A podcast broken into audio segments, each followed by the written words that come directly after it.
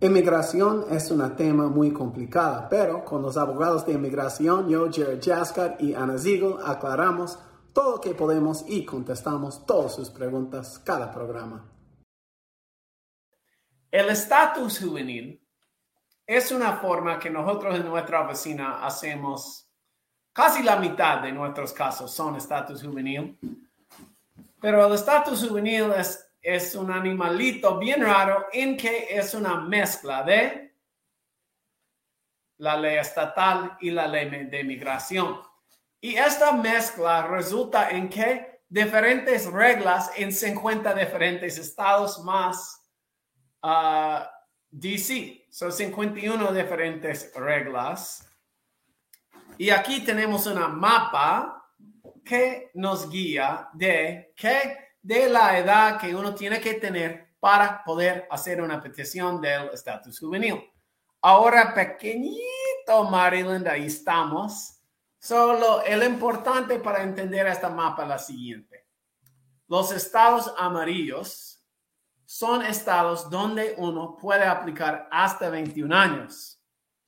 Los uh, fuerte azul son 19 y los de, vamos a llamarlo celeste, son 18.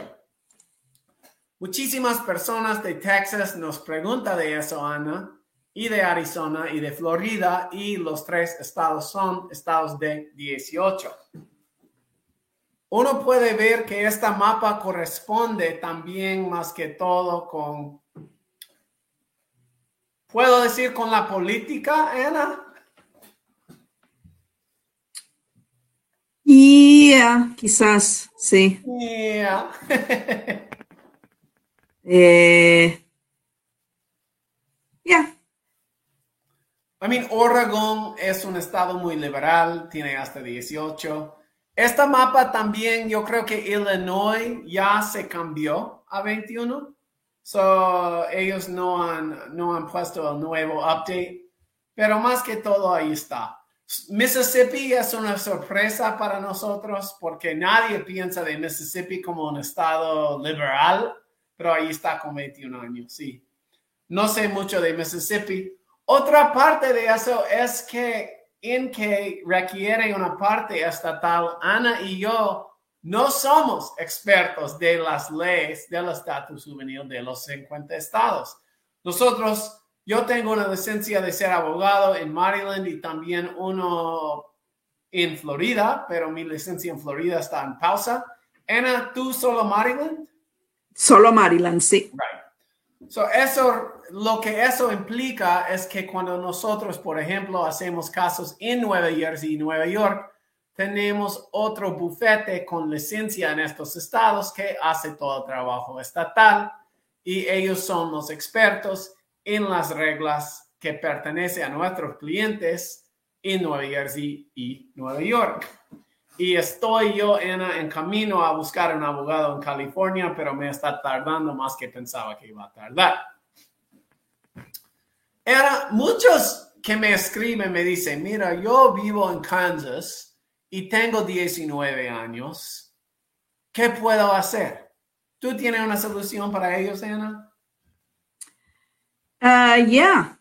Eh, tienen que mudar si, si ya cumplieron los 18 años. Exactamente, exactamente. Eso es válido. Por ejemplo, si alguien de Kansas viene a, a Maryland, ¿se puede? Sí. Right. Eh, sí, pero eh, lo, que, lo que tienen que entender es que tienen que actualmente mudarse a Maryland, tienen que estar radicados acá, no puede ser algo solo para show, ¿no? Eh, tienen que estar actualmente viviendo acá, con un mayor de edad que va a servir como el tutor. Así es, así es. Marilena nos dice, hola, me encanta este tema, excelente, gracias Marilena, nosotros también hay que educar este, y, y Ana, vamos a cambiar por un rato afuera de este tema porque entra una pregunta grande y quiero que ponemos atención. Okay.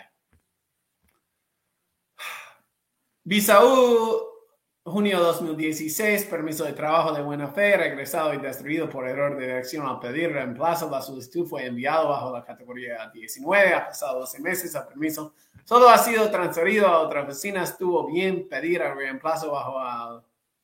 No, no, no, no, no, no, no, no, no, no, no. Ok. Esta pregunta para mí va al... Um, como demasiado específica, podemos decir. Right. Y está preguntando, está pidiendo consejo actual, eh, Right. legal. Y eso no, no. eh, Facebook es para cosas generales, no para Right. nada específico. No es una pregunta que la podemos contestar. Ya, lo siento, lo siento, me encantaría. Y, y entiendo la pregunta porque uno que tiene acción diferida es un poco diferente que la otra visa U, pero es que no se puede. Nosotros no podemos. Es demasiado. Lo siento, nos encanta contestar por eso. Tenemos el show, pero no. All right. Right. Marilena, hoy quiero preguntar a alguien que ya ha aprobado la I-360 y tiene la carta de pedido con 19 y ya tiene un hijo, pero no se ha casado, pierde la oportunidad de hacer ajuste de estatus cuando se llega la fecha prioridad. ¿Cómo así? Eh, uno puede tener un hijo. Sí, nosotros ca- sacamos, hasta sacamos el estatus juvenil para gente con hijos. Yo, Ana, he visto un caso donde sacamos para la mamá y el hijo y la abuela era guardián de los dos. Ya es papá, dice. That's No, okay. pero- No, está bien, está bien, no se preocupa. Sí. Para mí no hay nada de eso. Ya, está bien. Right, good. Y ojalá que la persona de la visa uno se enoja demasiado, pero no, no. Nosotros no podemos meternos ahí. All right, hay una otra, otro detalle que para mí es importante entender cuando vemos este mapa del estatus juvenil y es la siguiente. No es solo la edad que cambia cuando uno está viendo un estado, también es la definición de abuso, abandono negligencia y también estamos hablando de diferentes formas de petición, o sea, no es solo edad. Cada, cada, cada cosa, cada parte del estatus juvenil al lado estatal puede ser diferente. Right. Ya, entonces cuando, si uno, eh, bueno, hay también, you know, hablando de eso, em, muchos eh, piensan que porque los padres se divorciaron, que, que por eso eh, califican, porque eh, muchos jóvenes ven el acto del divorcio y la, la separación de los padres, o separación de los padres aunque no estén casados, como abandono. Y no es así. Los padres se pueden separar, siendo casados o no y pueden vivir en distintas partes del- de, un país, pueden vivir en distintos países. Eso en sí mismo, eh, sin otras cosas, no es abandono. Aunque, aunque un joven siente que fue abandon- abandonado por el padre. No es lo que uno siente, es lo que califica bajo la ley. Así es, así es. Buen punto, buen punto. So, lo que pasa, ok, para resumir un poco rápido. Número uno, si vives en un estado que termina a 18 y ya tiene 18, 19 o 20, se puede cambiar de uno de los estados amarillos si hay tiempo y se puede aprovechar de eso. Pero como Ana dice, tiene que cambiar de estado. No es como, ¿puedes dar un poco de ejemplo, Ana, de qué significa cambiar de verdad y cambiar de... Sí. Eh, yo he tenido consultas donde alguien llama y les damos la consulta gratis porque están, porque dan una dirección de acá, porque dicen que viven acá, ¿no? Sea Maryland, New Jersey o Nueva York. Ujú. Les damos la cita gratis y yo empiezo a hablar con ellos y cuando les pido la dirección actual, me dan una dirección en Texas, en Florida, en Mississippi. Eh, y me dicen, ah, no, pero es que, es que, you know, yo tengo a alguien allá y, me pienso mudar, quizás en dos meses, quizás en tres meses. Eso no es vivir en el estado eh, donde lo aceptan a un menor de 21 años. No podemos comenzar un caso eh, que está en esas condiciones. Em, y esto no, no, quiere decir que usted se ha mudado. E, el hecho de que ya tiene un lugar alquilado no quiere decir que vive en, en ese estado. Usted tiene que estar viviendo actualmente en un estado físicamente ubicado en ese estado. So, no, you know, si uno dice que vive en Maryland, em, pero trabaja en Mississippi, eso no es vivir acá en Maryland. Em, tienen que estar viviendo en el estado amarillo, eh, que no es solamente Maryland, es cualquiera de esos amarillos, ¿no? Em, tiene que estar radicado allá. La dirección en su licencia, si es que tiene licencia, tiene que ser de ese estado amarillo. Right. Em, you know, el colegio donde estudia tiene que ser en uno de esos estados amarillos.